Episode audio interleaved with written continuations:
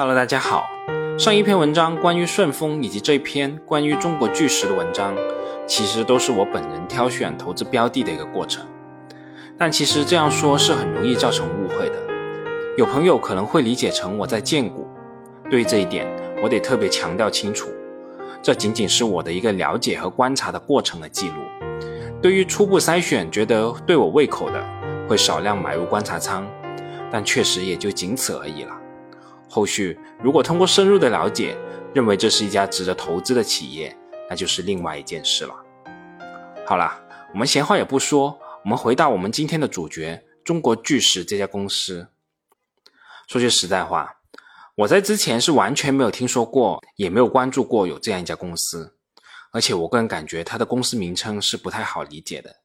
巨石，这是一家做什么的企业呢？卖石头的吗？还冠以中国的名称？难道这是一家开山卖石头的央企吗？我怎么突然间会对这样一家企业感兴趣呢？我觉得这个问题可以从中国巨石的掌门人张玉强说起。张玉强是浙江桐乡人，中国巨石的实际掌舵者和创始人。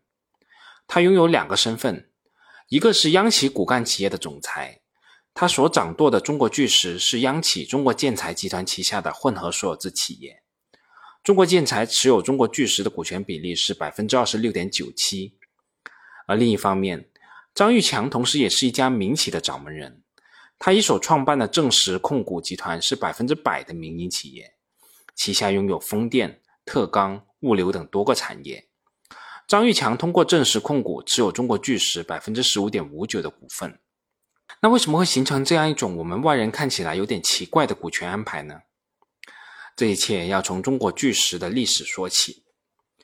中国巨石的前身最早可以追溯到浙江桐乡的一家名叫石门东风布厂的一家小作坊。一九七二年，张玉强从江西九江玻纤总厂拉来了一台简陋的拉丝机，开始生产玻璃纤维。一九九三年，桐乡市巨石玻璃纤维有限公司成立。在上世纪末的最后几年里，世界的玻纤市场出现了全行业的衰退，中国玻纤市场的相关企业也陷入了困境。而那时候的巨石需要巨额的基础投资，以摆脱国外玻纤巨头垄断核心技术的局面。而恰逢亚洲金融危机，当时已经有外资企业对巨石虎视眈眈，意图趁机进行收购。而当时张玉强面临了两个选择，一个是选择携手外资。成为跨国企业的中国部门，另一个是坚持走自己的发展道路。此时，中国建材找上门，希望合力发展民族玻纤工业。由此，张玉强将旗下的核心企业巨石集团注入中国化建，并登陆 A 股市场。上市以后，巨石相继引入了外资以及联想弘毅，借助资本平台进一步壮大资本实力。二零零八年七月，一个全球规模最大。技术最先进的年产六十万吨玻璃纤维生产基地在桐乡建成，巨石坐上了世界玻纤的头把交椅，从此这个位置再没有变换过。但正当巨石兴高采烈的时候，世界金融危机爆发，巨石的玻纤产品大量积压。张玉强与中国建材的高层商量以后，做出了一个大胆的不停产等复苏的决定。在事后看来，满负荷生产的中国巨石，以二零零九年的亏损的代价，换回了此后八年高增长的上行周期。回忆起当年的这首场景，张玉强直言刻骨铭心，也愈发感受到了央企与民企合拍的重要性。中国建材的品牌、规模、技术、融资等优势，给巨石持续注入了强劲的催化剂，同时又保障了巨石市场化的决策机制，非常不容易。可以这样说，没有当时央企的入资，没有中国建材优秀的管理体系，很难想象中国巨石能取得今天的成绩。我想，任何问题的讨论，如果忽略历史上形成的原因，那都是没有意义的。虽然我个人对中国巨石这种股权架构是存在一定的疑虑的，但起码从后视镜的角度来看，这一套体系目前还是运行的非常成功的。从二零一九年中国玻璃纤维企业市占率结构数据看，中国巨石以接近百分之三十四的市占率遥遥领先于其他企业。泰山玻纤以百分之十七的市占率居第二，重庆国际以约百分之十七的市占率居第三。除了上述的三家企业以外的其他企业的市占率都是个位数，基本在百分之一至百分之四居多。而这里面还有一个因素，就是同属中国建材旗下的中国巨石和中材科技两大公司在玻璃纤维市场的占有率加起来接近百分之五十，可以说是基本垄断了玻纤市场。至于这两家企业是否会合并、合并的预期等等这些问题，就不是我们这里可以讨论的问题了。在国际市场方面，中国巨石在二零一零年以前就已经开始在埃及建厂，而在二十一世纪之初，欧盟对中国出口的长丝玻璃纤维发起了反倾销调查，在第二年，欧盟对巨石加征了百分之二十四点八的双反税率。张玉强认为，只有在全球设立分支机构与工厂。使用当地的资源与劳动力，才可能避免中国巨石未来向全球扩张的时候遇到的巨大阻力。截止二零二一年，巨石已经在埃及、美国、印度、欧洲设厂，或者正在设厂。此外，自从一九九四年巨石向美国出口产品试水国际化到目前为止，共设立了十四家海外子公司，分别在欧洲的法国、西班牙、意大利。北美的美国、加拿大、南美的巴西、亚洲的日本、中国香港、韩国、印度、非洲的南非都设立了子公司。这些子公司的销售范围覆盖全球一百多个国家和地区。中国巨石、欧文斯科林、日本电器硝子、泰山玻纤、重庆国际。美国加斯迈威六大企业的玻纤产能合计约占全球玻纤总产能的百分之八十左右。中国巨石以百分之二十四的产能份额占全球第一，行业内的竞争格局比较接近于寡头竞争的格局。从行业格局这一点上来看，中国巨石确实与万豪化学是比较接近的。那我们前面讲了这么多，主要是介绍了中国巨石这家公司。那么公司的主营产品。玻璃纤维到底是什么东西呢？这个东西又有什么作用呢？玻璃纤维是一种无机非金属新材料，它取材于生产玻璃的硝石，单纤维的直径从几微米到二十多微米不等，只相当于一根头发丝粗细的十分之一至三分之一。美术纤维原丝都是由数百根甚至数千根的单丝组成，通常作为复合材料中的增强材料。它的功能有点类似于钢筋混凝土中的钢筋，用一根粗束的玻璃纤维甚至可以拉起一辆车。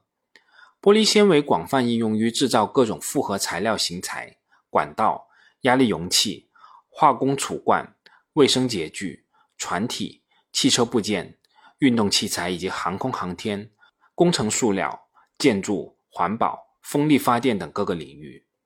而中国巨石的玻璃纤维产品主要应用于防火粘、PCB 印刷电路板、风电叶片、汽车配件等等。对于这几块市场的应用前景，中国巨石在公司的2020年报中具体也介绍了一些具体情况。在汽车配件市场方面，汽车的轻量化需求和新能源车的爆发均带来了玻璃纤维的需求的提升。在如今环境保护与碳中和的大背景下，汽车减少重量与应用新能源为汽车节能减排的重要渠道，将促进玻纤在汽车行业的更多需求。汽车轻量化是指在保证汽车强度和安全性的前提下，尽可能的降低汽车的整体重量，从而提高汽车的动力性，减少燃料的消耗，降低空气污染。相关研究证明，如果汽车的整体重量降低了百分之十。燃油的效率可以提高百分之六至百分之八，汽车的整车重量每减少一百公斤，百公里的油耗可降低零点三至零点六升。汽车重量降低百分之一，油耗可降低百分之零点七。节能减排是汽车轻量化的核心驱动力，材料轻量化成重点内容。玻璃纤维复合材料作为汽车轻量化领域传统金属材料的重要替代品。近年来，随着汽车节能减排以及新能源汽车的推广，需求快速增长。目前，汽车上应用玻璃纤维增强复合材料的包括玻璃纤维增强热塑性材料、片状膜塑料、树脂传递膜塑料以及手弧 FRP 制品。玻纤在汽车及相类设施制造方面应用广泛，占到全球玻璃纤维总消费量的百分之二十左右。欧美平均每辆轿车使用的增强塑料达到一百一十七公斤，占轿车整体重量的百分之五至百分之十，其中百分之四十二为玻璃纤维增强热塑性塑料。国内经济型轿车增强塑料用量为每辆十六至二十公斤，载货汽车为二十至三十公斤。市场空间广阔。二零一八年以来，受国内宏观经济增速放缓、外部贸易战升级等因素影响，我国汽车产量增速明显放缓。二零二零年起，汽车产量逐渐触底复苏。除传统汽车市场复苏带来了轻量化需求复苏以外，环保趋严也将加速玻纤复合材料在汽车领域的渗透率的提升。汽车环保节能政策趋严下，新能源和轻量化成为了汽车减排、节能降耗的重要路径，这两者都会带来玻纤应用的显著提升。对于新能源汽车，轻量化不仅能够节能减排，还能通过增加续航里程、减少动力电池的更换次数，从而降低电池的使用成本。在目前电池成本高、关键技术尚没有突破的背景下，新能源汽车对轻量化的需求显得尤为迫切。而整体处于高增长的新能源汽车也将有力拉动玻纤轻量化材料的需求。在政策的支持下，近几年新能源汽车的销量快速增长。二零一九年十二月，工信部发布了《新能源汽车产业发展规划（二零二一至二零三五）》，规划明确提出，二零二五年我国新能源汽车的销量占比要达到当年汽车总销量的百分之二十五。而在另一个市场，PCB 印刷电路板方面。主要是 PCB 产业的发展促成了玻璃纤维需求的增加。电子玻纤纱是一种绝缘性较好的玻纤材料，可以制成玻纤布，用于印制电路板的核心基材覆铜板的生产。电子玻纤纱约占覆铜板成本的百分之二十五至百分之四十，是制备 PCB 的重要原材料。它的需求与 PCB 行业发展息息相关。在智能化。信息化的时代浪潮之下，五 G 基建、大数据中心等等数字化新基建的发展，对 PCB 以及上游电子纱、电子布原材料的供应数量和质量提出了更高的要求。而在风电应用领域，风电叶片大型化也会导致需求更多的玻璃纤维。在风电行业，玻纤主要应用于制造风电叶片以及机舱罩等部分。其中叶片占风机的成本约百分之二十。中国目前已经成为世界上规模最大的风电市场。二零一九年五月，国家发改委下发了关于完善风电上网电价政策的通知，再次调低了风电上网电价，并首次明确陆上风电平价。二零二零年底以后，陆上风电补贴取消，风机设备的抢装至二零一九年开始进入高潮。二零二零年。全国风电新增并网装机容量七千一百六十七万千瓦，其中陆上风电新增装机六千八百六十一万千瓦，海上风机新增装机三百零六万千瓦。截止二零二零年底，我国可再生能源发电装机容量中，风电装机达到二点八一亿千瓦，其中陆上风机累计装机二点七一亿千瓦，海上风电累计装机约九百万千瓦。相关部门推出的政策是我国风电产业发展的驱动力，同时也是导致市场供需关系变化的重要原因。二零二一年的三月一号，国家电网公司发布碳达峰碳中和行动方案，其中主要提出将大力发展清洁能源，预计二零二五年和二零三零年，电能占终端能源消耗比重将达到百分之三十和百分之三十五以上。从路径规划上来看，将在能源供给侧构建多元化清洁能源供应体系，在能源消费侧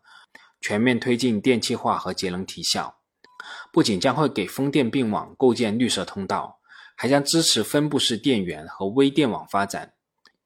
风电用玻纤纱也因此供需紧俏。至二零一九年底，玻纤龙头企业纷纷对产品结构进行调整，加大对风电用玻纤纱的生产。虽然在二零二一年底以后，海上风电中央财政补贴政策也将取消，但不少地方政府已经积极出台了海上风电投资、度电补贴政策等激励措施。目前，广东已经出台地方补贴政策，浙江在“十四五”能源规划中也明确将对海上风电予以地方补贴。由此可见，未来十年，中国的风电行业仍将保持较高的增速，行业的高景气度也将持续。二零二一年，陆上风电进入平价时代。未来风电的需求增长主要依赖于度电成本的下降，大容量、长叶片、高塔架被认为是降低度电成本的主要手段。十亿瓦以上的风电叶片约需要一万吨的玻纤用量。随着风机容量越来越大，风机叶片朝着大型化趋势演变，每兆瓦风电叶片所需的玻纤用量增加，长期也将利好风电用玻纤产品的需求。好了，由于篇幅所限。这次关于中国巨石，我们就先讲这么多。下次回来，我们再来说说中国巨石的财务部分的内容。我们下次再见吧。